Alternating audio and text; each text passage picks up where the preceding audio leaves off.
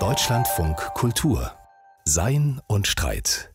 Heute mit Christian Möller. Herzlich willkommen. Es geht bei uns um Kunst in Sein und Streit. Die wird in der Regel von Menschen gemacht, aber in letzter Zeit auch nicht immer. In Bonn zum Beispiel hat bald eine Sinfoniepremiere, die ist irgendwie von Ludwig van Beethoven, irgendwie aber auch wieder nicht. Auf jeden Fall klingt sie ungefähr so.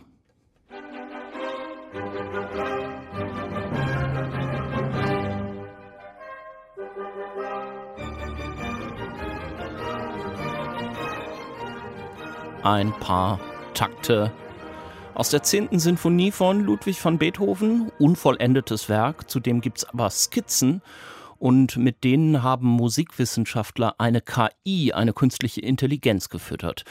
Die hat das Stück dann zu Ende komponiert und das Ergebnis wird bald zu hören sein. Solche Versuche gibt es in letzter Zeit immer wieder, ob in der Musik, in der bildenden Kunst oder in der Literatur.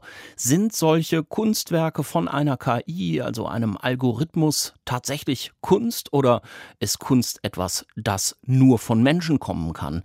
Warum werden gerade so viele Versuche in dieser Richtung unternommen und was ändert sich dadurch für unser Verständnis als Menschen von uns selbst und unserer Kreativität?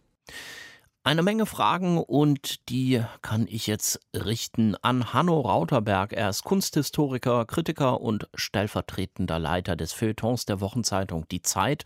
Sein aktuelles Buch zum Thema, das heißt Die Kunst der Zukunft über den Traum von der kreativen Maschine. Herzlich willkommen, Herr Rauterberg. Vielen Dank, Herr Müller. Herr Rauterberg, Sie schildern in Ihrem Buch eine interessante Kunstauktion in New York, in dem berühmten Auktionshaus Christie's war das. Da ist 2018 ein Gemälde versteigert worden, ein mhm. Porträt eines fiktiven Mannes. Gemalt wurde es von einer künstlichen Intelligenz. Was ist denn da genau passiert? Ja, das ist insofern ein interessantes Beispiel, weil es das angeblich sich um das erste Kunstwerk überhaupt handelt, das bei Christie's dort versteigert worden ist und von einer Maschine stammen soll. Ich sage das so etwas vorsichtig. Und es ist auch deshalb interessant, weil das Werk selber recht konventionell aussieht. Man sieht da einen Mann in einer schwarzen Robe, relativ unscharf gezeigt. Also man soll sich um ein Porträt handeln, aber man kann gar nicht richtig erkennen, was für einen Charakter eigentlich dieser Mann besitzt. Er wird auch nicht irgendwie weiter durch Attribute ausgezeichnet gezeichnet. Und das eigentlich Erstaunliche ist, dass das Bild nicht richtig fertig gemalt zu sein scheint. Also rundum sind immer so Stellen, wo die Leinwand durchscheint. Und das scheint ja erstmal nicht so richtig zu dem zu passen, was man sich von einem Computerkunstwerk vielleicht erhofft. Maschinen, so denken wir jedenfalls, sind doch recht perfekte Wesen oder sind jedenfalls Apparate, die es auf Perfektion anlegen. Und hier könnte man meinen, ist ein Geist am Werke gewesen, der vielleicht auch nicht mehr so richtig weiß, wie er noch weitermachen sollte oder der uns hineinnimmt in einen schöpferischen Prozess und demonstriert, dass offensichtlich auch Computer äh, nicht immer zu Potte kommen, um es mal lax zu formulieren. also das sind natürlich alles Illusionen, die da aufgerufen werden. Das Interessante ist, dass gleichzeitig dieses Werk aber signiert ist. Und die Signatur ist ja so ein klassischer Hinweis darauf, das Werk ist vollendet. Und es gibt auch einen Autor. Und dieser Autor ist seltsamerweise eine Zahlen-Buchstaben-Kette unentzifferbar, ein Stückchen von dem Code, auf dem das Bild zurückgeht. Und dazu muss man vielleicht wissen, dass eigentlich ein Künstlertrio aus Paris dahinter steckt, die Gruppe Obvious. Und diese Künstler haben den Computer gefüttert mit vielen tausend Bildern aus der europäischen Kunstgeschichte, Porträts eben. Und dann kam eben dieser Code auf dieses Bild und am Ende haben dann die Jungs gesagt, okay, wir zeichnen ein bisschen von diesem Code unten drunter, um deutlich zu machen, dieses ist wirklich ein Werk von einer KI, was aber deshalb auch nochmal, und das finde ich das eigentlich Interessante, bemerkenswert ist, weil dieser Code wiederum nicht von diesen drei Künstlern stammt, sondern wiederum von einem anderen Künstler, der das als Open Source Software veröffentlicht hat. Und da stellt sich jetzt die Frage, wer ist denn eigentlich Urheber dieses Kunstwerks? Ist es tatsächlich der Computer? Ist es der hm. Programmierer dieses Codes? Oder sind es diese drei Jungs? Und am Ende weiß man gar nicht mehr, ist das menschengemacht oder maschinengemacht? Und damit hat eigentlich dieses Kunstwerk seinen eigentlichen Zweck erfüllt, uns nämlich in gewisser Weise zu verunsichern.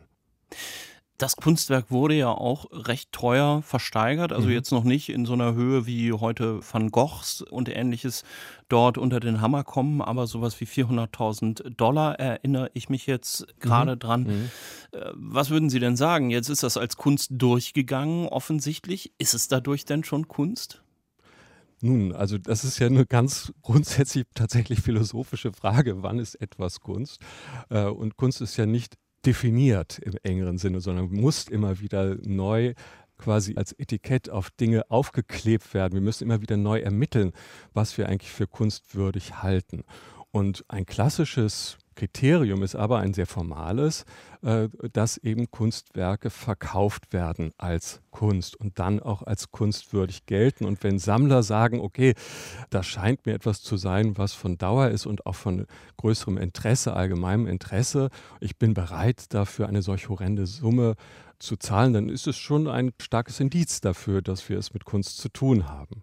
Erinnert ja jetzt ein bisschen an den berühmten Turing-Test, den hat sich der äh, mhm. Mathematiker Alan Turing ausgedacht, äh, der ermitteln soll, ob ein Computer für intelligent gehalten werden kann. Und wenn man es so ein bisschen sehr einfach zusammenfassen will, wenn ein Mensch vor einem Bildschirm sitzt und sagt, der Text, den ich hier jetzt lese, die, die Antworten auf meine Fragen, die stammen von einem Menschen, dann hat der Computer diesen Test bestanden, um als Mensch, um als intelligent durchzugehen.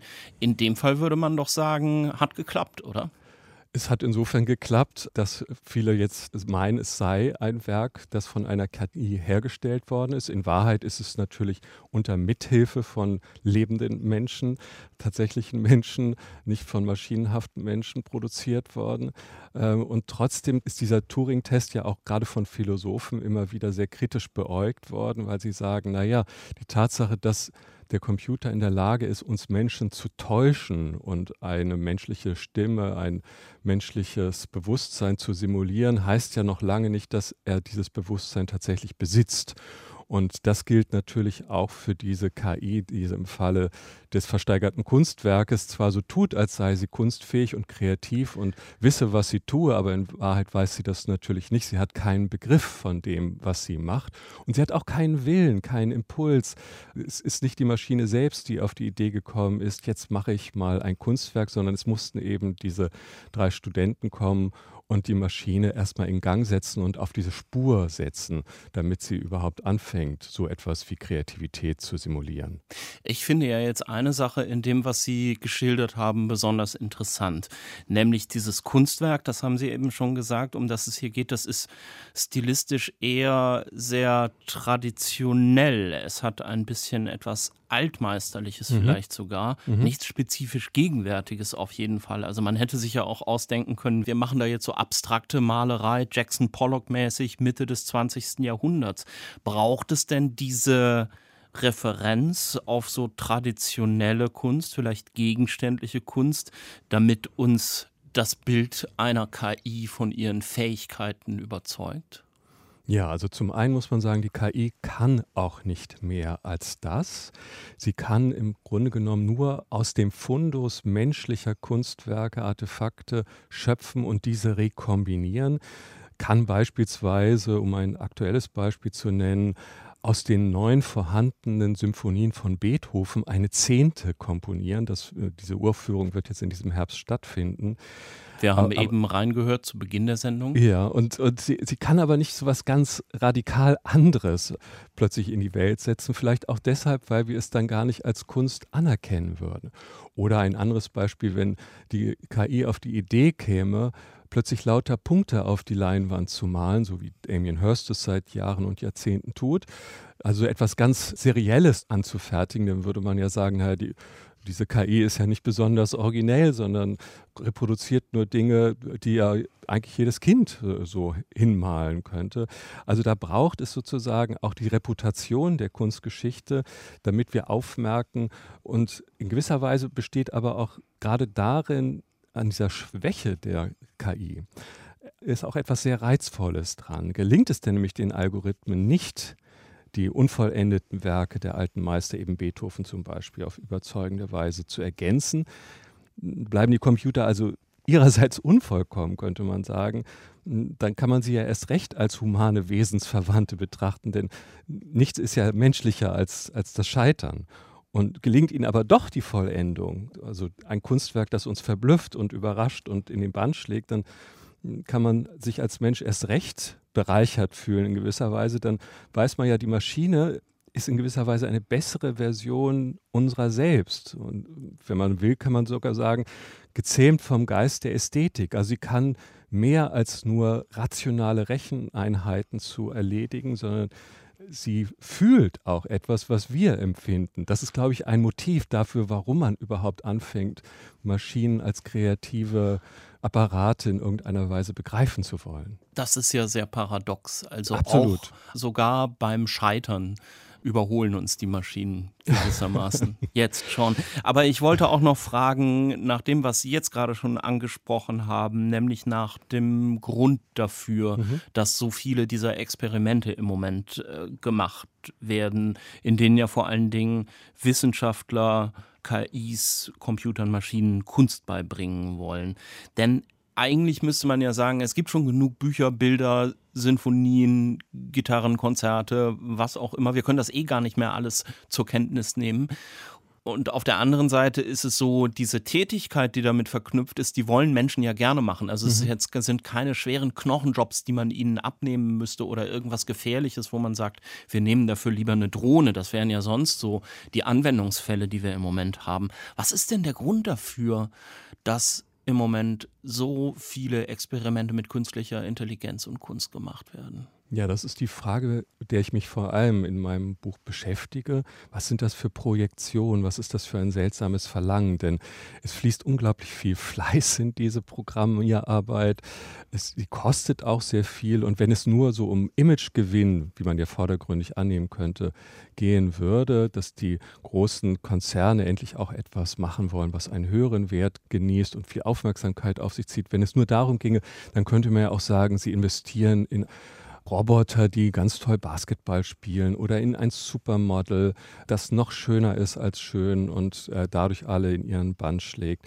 Stattdessen begibt man sich auf ein Feld, das wirklich unwägbar ist und deswegen schon etwas absurd und, und vielleicht auch paradox anmutet, hm, weil Computerprogramme, gerade die hochgezüchteten, ja eigentlich dafür da sind, Probleme zu lösen. Und in der Kunst geht es ja eher darum, um es etwas holzschnittartig zu formulieren, Probleme aufzutun oder mm. Probleme erstmal dort zu sehen, wo andere Leute keine Probleme mm. sehen und etwas zu tun, was erst einmal zu nichts Nütze ist. Also das ist ja die klassische Kantsche Definition, dass die Künstler eigentlich vom dem Zweckdenken der Moderne befreit sind und etwas tun dürfen, was eben, indem es zweckfrei ist, einen Zweck erfüllt.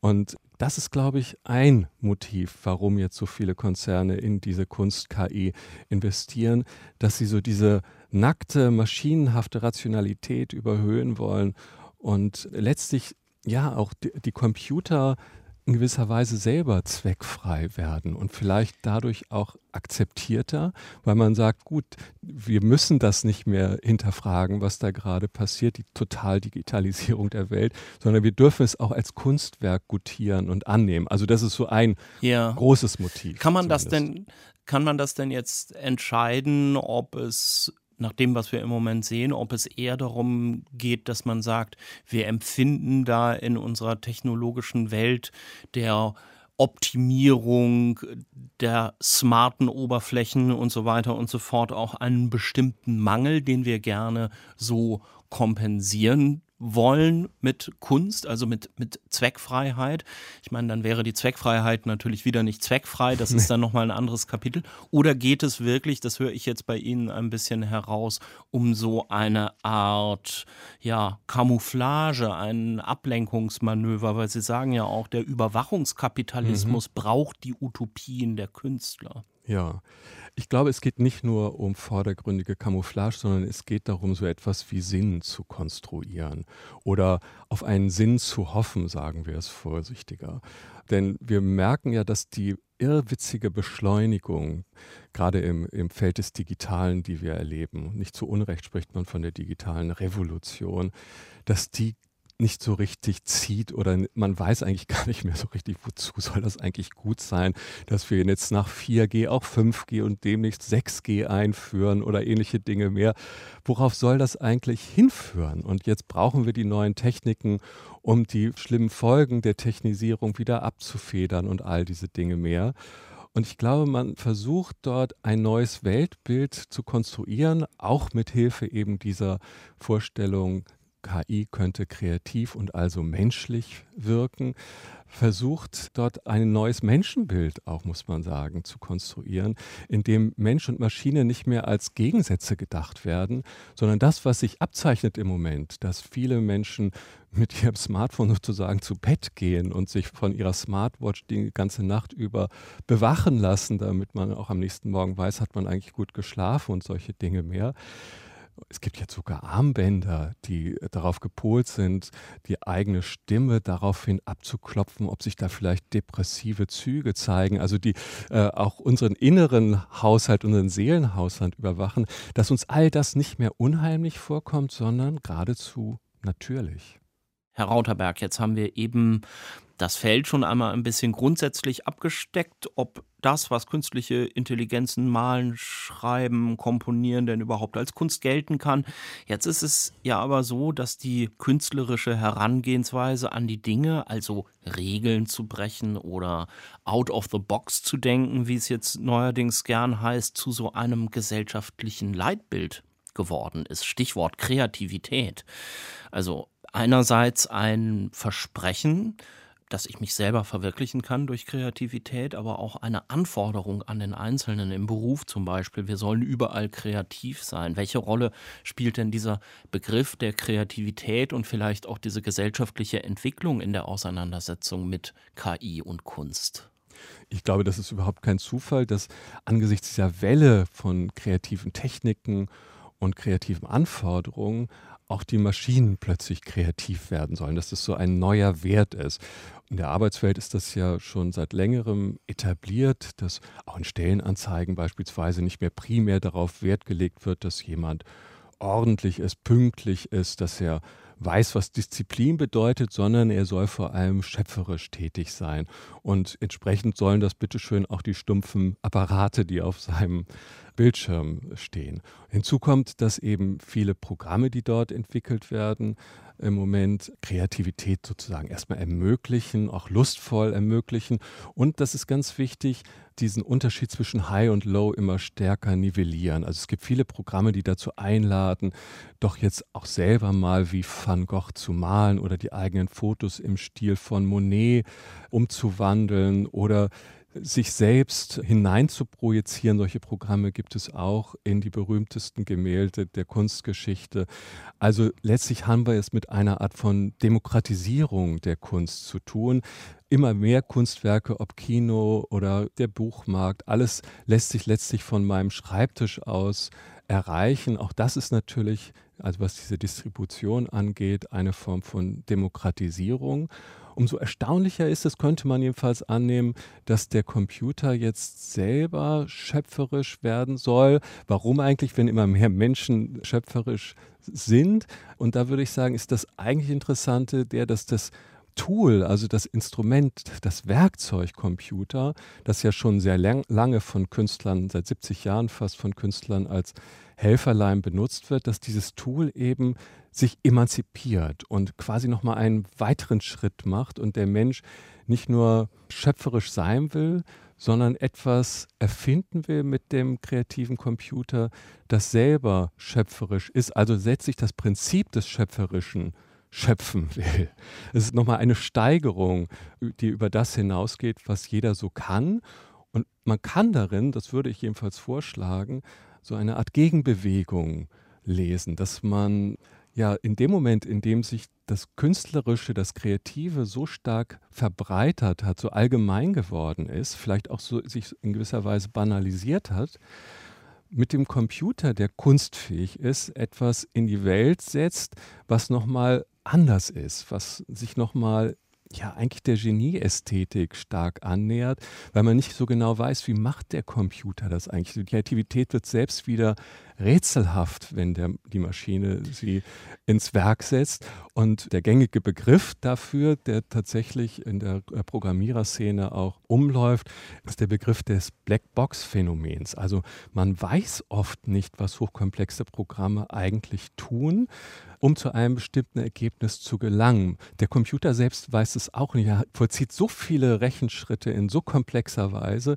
dass man über das Ergebnis staunen kann, aber nicht weiß, wie es eigentlich zustande kommt. Da hat man natürlich schon ganz schnell den Eindruck, aha, da ist wirklich wieder etwas ganz Außergewöhnliches, ein Moment der Inspiration, wie man ihn aus der Genieästhetik des 18. Jahrhunderts zu kennen meint. Das wollte ich gerade sagen. Das ist dann ja so ein bisschen der Geist in der Maschine und es ist ein Moment, der für den Betrachter ebenso wenig zu durchschauen ist, ob das denn jetzt wirklich stimmt. Mhm. So wie wenn Van Gogh sagen würde, naja, das habe ich von oben empfangen oder mhm. Beethoven oder äh, jemand ähnliches. Gleichzeitig wird ja doch aber auch relativ häufig an Kunst so ein gewisser Geniekult kritisiert, in letzter Zeit auch gerade nochmal in Bezug auf die Dominanz der alten weißen Absolut. Männer. Mhm.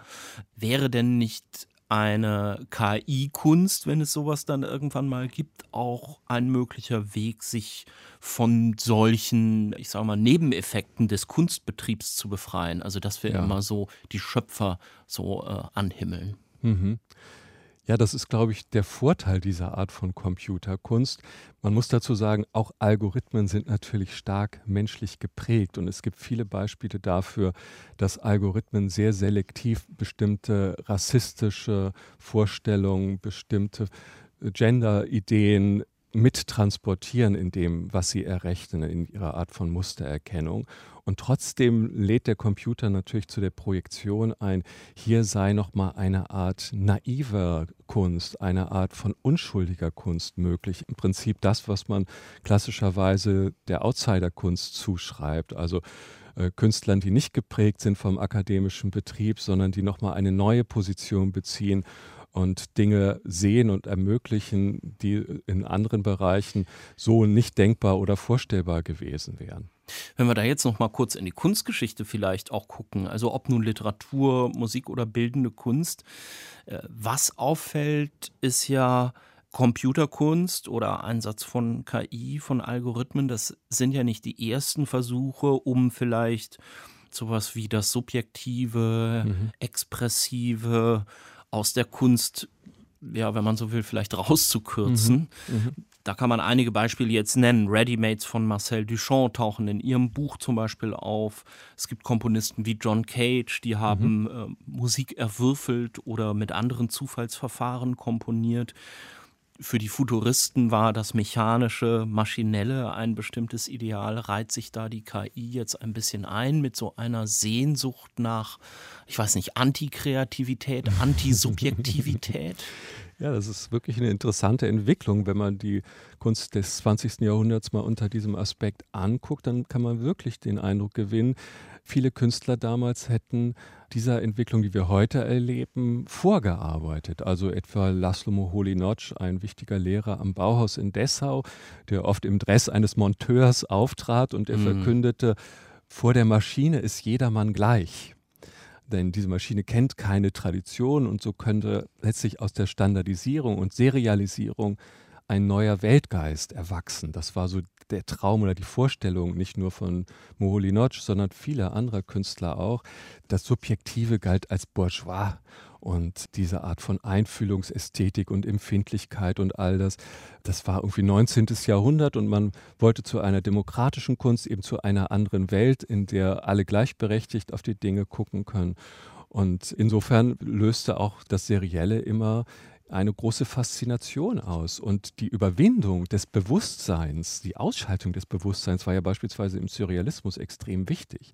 Sodass man jetzt sagen könnte, na gut, selbst eine KI, die kein Bewusstsein besitzt, und das tut sie ja nicht, ist doch interessant in dieser Hinsicht, gerade weil sie uns ermöglicht, bestimmte kreative Prozesse so zu gestalten, dass das rein Persönliche überwunden wird. Also da tatsächlich erfüllen sich bestimmte Ideale, die im 20. Jahrhundert vorgeprägt wurden.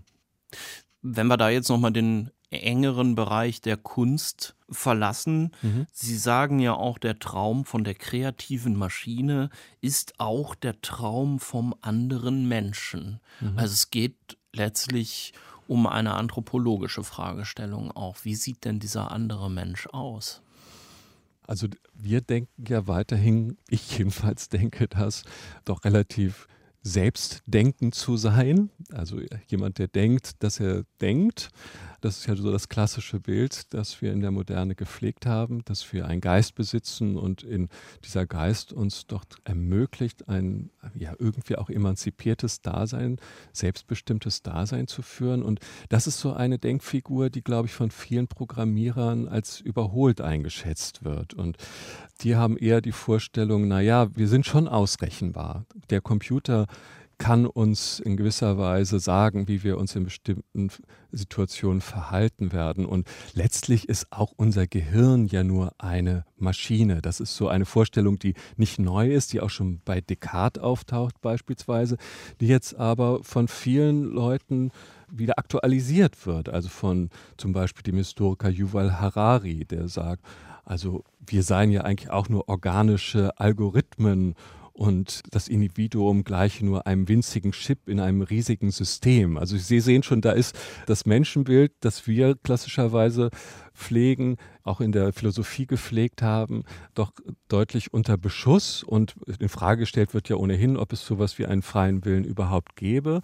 Und das Gegenmodell dazu ist äh, so eine transhumanistische Perspektive, in der der Mensch dann wieder aufgehoben wird, in einer großen Schöpfung eingeht. Und letztlich geht es um sowas wie Konvergenz, also etwas, was ja schon in der Romantik herbeigesehnt wurde, ein Einvernehmen von Mensch, Natur und Technik, die ganzen Dualismen zwischen Geist und Körper zum Beispiel sollen überwunden werden und die Natur selber soll wieder durch die Computertechnik zu dem finden, was sie will. Die Evolution soll wieder ihr Recht bekommen. Das sind so bestimmte Ideenfiguren, die gerade im Silicon Valley unglaublich populär sind. Das versuche ich auch in meinem Buch nochmal aufzuzeigen und die diesem technischen Fortschritt jetzt unterlegt werden. Also letztlich fast so etwas wie eine Technoromantik, wenn man so will, oder? Wo diese ganzen Gegensätze ja. zusammenkommen. Jetzt haben wir ja größtenteils doch aber über Phänomene gesprochen, die sich jetzt bereits ereignen, auch wenn man in ihnen vielleicht schon so einen Vorschein der Zukunft erblicken kann. Aber streng genommen war das ja noch nicht wirklich Zukunft, worüber wir jetzt gesprochen haben. Aber wagen wir doch mal tatsächlich den Blick in die Zukunft, Herr Rauterberg, in 50, in 100 Jahren. Wie wird sich Ihrer Meinung nach die Kunst verändert haben? Kann man das vor dem Hintergrund dessen, was wir besprochen haben, auf den Begriff bringen? Im Moment beobachte ich viele Künstler, die sich der Immersion verschreiben. Und das scheint mir auch ein Konzept zu sein, das auch vor dem Hintergrund dessen, was wir jetzt diskutiert haben, viel Zukunftspotenzial, um es mal so zu sagen, zu besitzen scheint. Da geht es tatsächlich um das Eintauchen. Und es geht darum, die klassische Kunstvorstellung zu überwinden. Es geht nicht mehr darum, in der Kunst einen Raum zu sehen, der uns löst von dem, was wir im Alltag erfahren und uns befreit von bestimmten Dingen, unsere Imagination weckt, aber gleichzeitig ein kritisches, reflektierendes Moment einbringt, sondern wir sollen versinken in den Bilderwelten, die uns umgeben, umschmeicheln. Wir sollen eben das in der Kunst, in den Kunsträumen erfahren, was ich eben als Konvergenzsehnsucht beschrieben habe. Und solche Erscheinungen gibt es tatsächlich schon. Sie sind sehr populär. Gerade in Japan beispielsweise, auch hierzulande gibt es solche Immersionskunstwerke in wachsendem Maße. Und die Attraktivität besteht eben darin, dass sie eine stark entlastende Funktion haben. Und viele, die heute mit Computerspielen aufwachsen, und das sind ja unglaublich viele, gerade jüngere Leute, die kennen diese Erfahrung des Eintauchens bereits und die werden diese auch in der Kunst suchen. Gleichzeitig würde ich aber auch immer behaupten wollen, dass Künstler der Zukunft auch auf dem beharren, was man Eigensinn nennt und ästhetische Autonomie. Also auch das wird, glaube ich, eher stärker durch je mehr Künstler gleichzeitig diesem Immersionshang nachhängen, wird es äh, auch Künstler geben, die auf klassische werkbezogene Arbeiten Wert legen und auch das demonstrieren, was wir in der Moderne gelernt haben, nämlich dass Künstler Dinge tun, die erstmal Aufsehen erregen, die uns nicht gefällig vorkommen, sondern uns zum Nachdenken und zu einer Erfahrung unserer selbst verleiten. Aber Sie glauben schon, dass da immer noch Künstlerinnen und Künstler, also im Sinne von Menschen, dran beteiligt sind oder machen es die Maschinen irgendwann mal selbst? Ich glaube, dass es äh, so etwas geben wird wie eine Kunst von Maschinen, vielleicht auch für Maschinen, dass in dem Maße, in dem Computer eben zu Hypercomputern, zu Quantencomputern heranwachsen, diese auch ein Eigenleben, um es mal so zu nennen, entwickeln werden und sehr selbstreferenziell anfangen werden zu agieren. Jedenfalls deuten sehr viele Dinge darauf hin. Manche Forscher sagen ja auch, Computer werden tatsächlich so eine Art Bewusstsein ihrer selbst entwickeln, wobei man nicht genau weiß, was Bewusstsein in diesem Falle eigentlich heißen soll. Das will ich überhaupt nicht ausschließen, aber gerade die Entwicklung der Kunst auch der letzten Jahrzehnte Jahrzehnte hat ja gezeigt, dass wir mit einem Trend nie richtig liegen, sondern es gibt multiple Trends, multiple Bewegungen. Die Kunst hat so viele Spielformen entwickelt, die manche sind sehr stark im Alltag eingewoben, andere lösen sich davon und bleiben ganz elitär. Und diese Vielfalt, glaube ich, die wird eher noch zunehmen als alles andere. Hanno Rauterberg, ganz herzlichen Dank für das spannende Gespräch. Vielen Dank, Herr Möller. Mit Hanno Rauterberg habe ich mich unterhalten über künstliche Intelligenz und Kunst. Wer mehr zum Thema erfahren möchte, der sei hingewiesen auf das Buch meines Gesprächspartners Die Kunst der Zukunft über den Traum von der kreativen Maschine, erschienen im Surkamp Verlag. Die genauen Angaben finden Sie auch bei uns im Netz auf deutschlandfunkkultur.de. Und haben Sie sich schon entschieden, also wo Sie am 26. September Ihr Kreuz machen? Und orientieren Sie sich bei dieser Frage daran, was Sie wissen, also über die Probleme, die unsere Gesellschaft hat und wer die besten Lösungen dafür anbietet? Vielleicht sollten Sie darüber nochmal nachdenken, denn was wir zu wissen glauben, das ist oft eine Illusion, erklärt Philipp Hübel im philosophischen Wochenkommentar. Wissen Sie, wie ein Reißverschluss funktioniert? Oder eine Toilettenspülung? Spontan bejahen die meisten Menschen die Frage, Immerhin hantieren wir täglich mit diesen Wunderwerken der Technik. Doch fast alle Menschen sind aufgeschmissen, sobald sie aufgefordert werden, den Mechanismus zu skizzieren. Wir leiden nämlich an einer fundamentalen Selbstüberschätzung. Wir irren uns darüber, wie gut wir die Welt verstehen. Psychologen nennen dieses Phänomen Wissensillusion. So kann fast niemand den Treibhauseffekt in ein paar Sätzen erklären, den Hauptmechanismus für den menschengemachten Klimawandel. Sogar die meisten Umweltforscher und Klimaaktivisten scheitern an dieser Aufgabe, wie Versuche zeigen. Das scheint auf den ersten Blick nicht schlimm, denn es herrscht ja kognitive Arbeitsteilung. Für Fachwissen gibt es Experten. Doch bei politischen Entscheidungen, wie etwa der anstehenden Bundestagswahl, kann dieses Halb-, Viertel- und Hundertstelwissen dramatische Folgen haben. Vor allem in Bereichen wie Medizin, Ökonomie und beim Klimawandel. Denn wer sich ohne Faktenwissen entscheiden muss, tut typischerweise das Nächstbeste. Auf das Bauchgefühl hören oder danach gehen, was die eigene Gruppe, sprich das eigene politische Lager tut. Beides ist problematisch. In einer polarisierten Gesellschaft wie den USA zum Beispiel heißt das für die konservativen Wähler, den menschengemachten Klimawandel zu leugnen, statt auf die Wissenschaft zu vertrauen. Die Überraschung ist nun, sobald man Probanden die grundlegende Rolle der Infrarotstrahlung beim Treibhauseffekt erklärt, hören sie auf, den Klimawandel zu leugnen, und zwar unabhängig vom politischen Lager. Wissen hilft nicht nur, die Welt klarer zu sehen, es kann auch einen Ausweg aus der Polarisierungsfalle bieten. Im linken Lager offenbart sich Unkenntnis bei anderen Zukunftsthemen. Jüngstes Beispiel: Wer Ende September in Berlin zur Bundestagswahl geht, wird parallel auch in einem Volksentscheid darüber abstimmen, ob mehr als 200.000 Wohneinheiten großer Unternehmen gegen eine Milliardenentschädigung vergesellschaftet werden sollen. Die Initiatoren senden damit zwar das moralisch edle Signal bezahlbarer Wohnraum für alle, wählen aber aus ökonomischer Unkenntnis die falschen Mittel. Denn die Aktion würde zwar die Mieter der erworbenen Wohnungen entlasten, jedoch nicht das Nettoangebot am Wohnungsmarkt vergrößern die bisherigen Mieter hätten dann noch weniger Anreiz, ihre subventionierten Wohnungen zu verlassen. So würden die wenigen freien Wohnungen umso begehrter werden und sich weiter verteuern. Würde man stattdessen für denselben Milliardenbetrag Sozialwohnungen bauen oder den privaten Wohnungsbau bezuschussen, würde mit dem vergrößerten Angebot auch der Preis sinken. Ein einfacher Mechanismus, den man in jedem Lehrbuch nachlesen kann. Wissenschaftliche Unkenntnis führt, wohin man schaut, zu Fehlentscheidungen. Viele Menschen haben zum Beispiel Angst vor genmanipuliertem Mais, weil sie intuitiv davon ausgehen, dass wie bei einer Infektion etwas vom Mais auf sie übertragen werden könnte, was nicht der Fall ist. Und die meisten Impfverweigerer sind nicht Querdenker oder Systemkritiker, sondern sie überschätzen einfach maßlos die Gefahren durch eine Impfung. Selbst von einigen Akademikern hört man manchmal, nur halb im Scherz, sie würden mit der Impfung noch warten, damit ihnen nicht plötzlich ein dritter Arm wächst.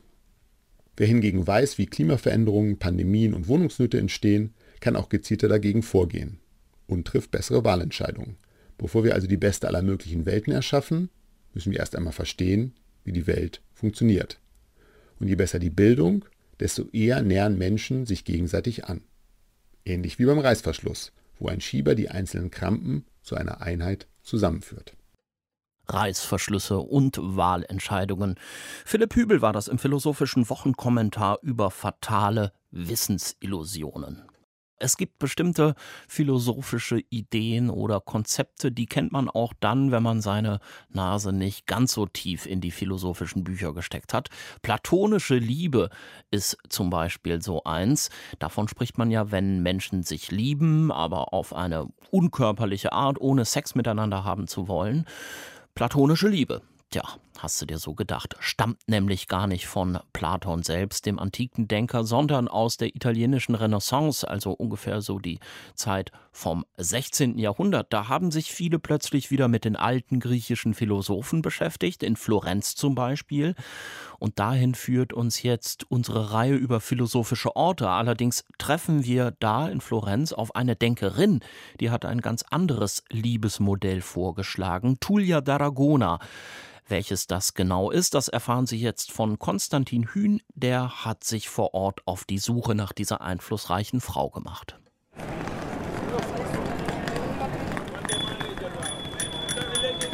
Die Altstadt von Florenz Ende August.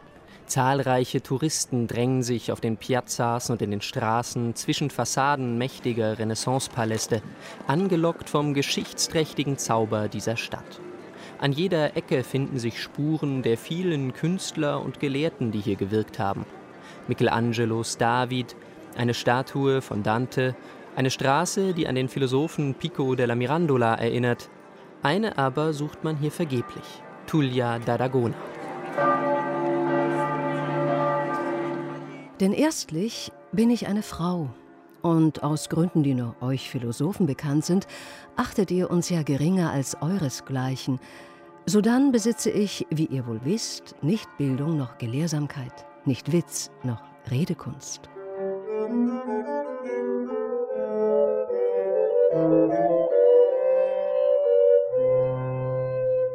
Als Tullia d'Aragona diese Zeilen Mitte des 16. Jahrhunderts in Florenz niederschreibt, hat sie sich bereits einen Namen mit ihrer Dichtkunst und Gelehrsamkeit gemacht, wird von vielen bewundert von einigen aber auch als sogenannte Kurtisane verachtet, denn Kurtisanen gelten als eine Art kultivierte Prostituierte und weibliche Sexarbeit ist damals wie heute ebenso gefragt wie verpönt. Letztlich ist der Begriff Kurtisane in der Renaissance ein Etikett für alle Frauen, die ein selbstbestimmtes Leben führen, erläutert die Philosophin und Philosophiehistorikerin Ruth Hagengruber. Die Kurtisane ist eine gebildete Frau. Das heißt, das sind Frauen mit einem hohen Bildungsstand, die auch in relativ hohen Schichten äh, so ein Cultural Entertaining machen. Und sie gehört eben zu diesem Berufsstand, wenngleich sie auch in einer bestimmten Zeit ihres Lebens heiratet, gerade um den Schmähungen, denen dieser Berufsstand unterworfen ist, auch zu entkommen. Zu Beginn des 16. Jahrhunderts in Rom geboren, als Tochter einer Kurtisane und mutmaßlich eines Kardinals, erhält Tullia eine ausgezeichnete klassische Bildung, macht sich mit Literatur, Poesie und Philosophie vertraut, lernt mehrere Sprachen. Der weitere Verlauf ihres Lebens ist nur lückenhaft dokumentiert. Klar ist aber, dass sie oft ihren Wohnort wechselt. Möglicherweise auch wegen der Anfeindungen, die ihr immer wieder begegnen. Womöglich fließen diese Erfahrungen der Ausgrenzung auch in ihr wohl berühmtestes Werk ein, den Dialog über die Unendlichkeit der Liebe, den sie ab 1545 in Florenz verfasst. Darin plädiert D'Aragona nicht nur selbstverständlich für die Gleichstellung von Männern und Frauen, sondern erörtert das Wesen der Liebe selbst. Unser Zweifel ist also dieser, ob es wohl möglich sei, mit Maß und Grenze zu lieben. Das Genre der Liebesdialoge ist zu Tullias Zeit äußerst verbreitet. Sie orientieren sich an den gerade wiederentdeckten Dialogen Platons und interpretieren zugleich dessen antike Thesen neu. Im Zentrum steht dabei jeweils nicht nur die Frage, was denn Liebe sei und welche Arten der Liebe zu begrüßen oder zu verdammen sind, sondern auch, wie die Liebe und das Ewige, Göttliche zusammenhängen.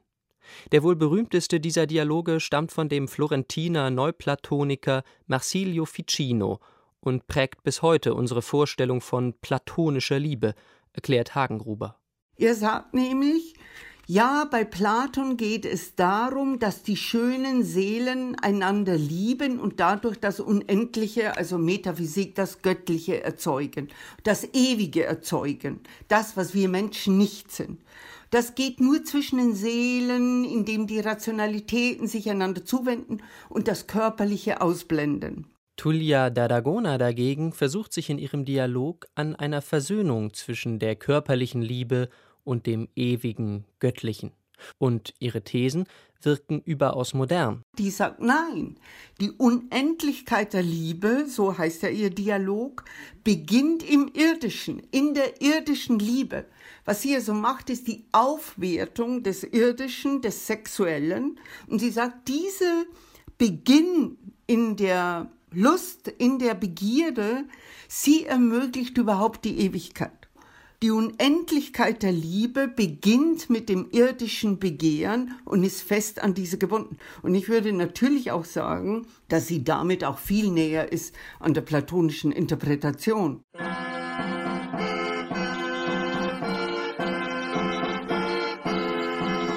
Trotz ihres Ansehens erhebt man nicht zum ersten Mal 1547 Anklage gegen Tullia, weil sie den für Kurtisanen vorgesehenen gelben Schleier nicht trägt. Nur durch ein Hilfsgesuch an das Fürstenpaar Cosimo und Eleonora, in dessen Gunst sie steht, erwirkt Tullia schließlich eine Ausnahmegenehmigung. In Anerkennung ihres seltenen Wissens über Poesie und Philosophie. Aus Dank widmet sie Cosimo ihren Dialog, der im gleichen Jahr erscheint und der zahlreiche Leserinnen und Leser findet, nicht nur unter ihren Zeitgenossinnen. Aus der offiziellen Philosophiegeschichte jedoch wurde Tullia d'Aragona, wie so viele andere Denkerinnen, nachhaltig verdrängt. Zeit, sich ihrer zu erinnern. Das Göttliche beginnt mit der irdischen Liebe. Die Philosophin Tulia d'Aragona, Konstantin Hühn, hat sich in Florenz auf ihre Spuren begeben in unserer Sommerserie über philosophische Orte. Die finden Sie zum Nachhören auch nochmal bei uns im Netz auf deutschlandfunkkultur.de. Das war's für heute von Sein und Streit. Ich bin Christian Möller, bedanke mich fürs Zuhören. Machen Sie es gut. Tschüss.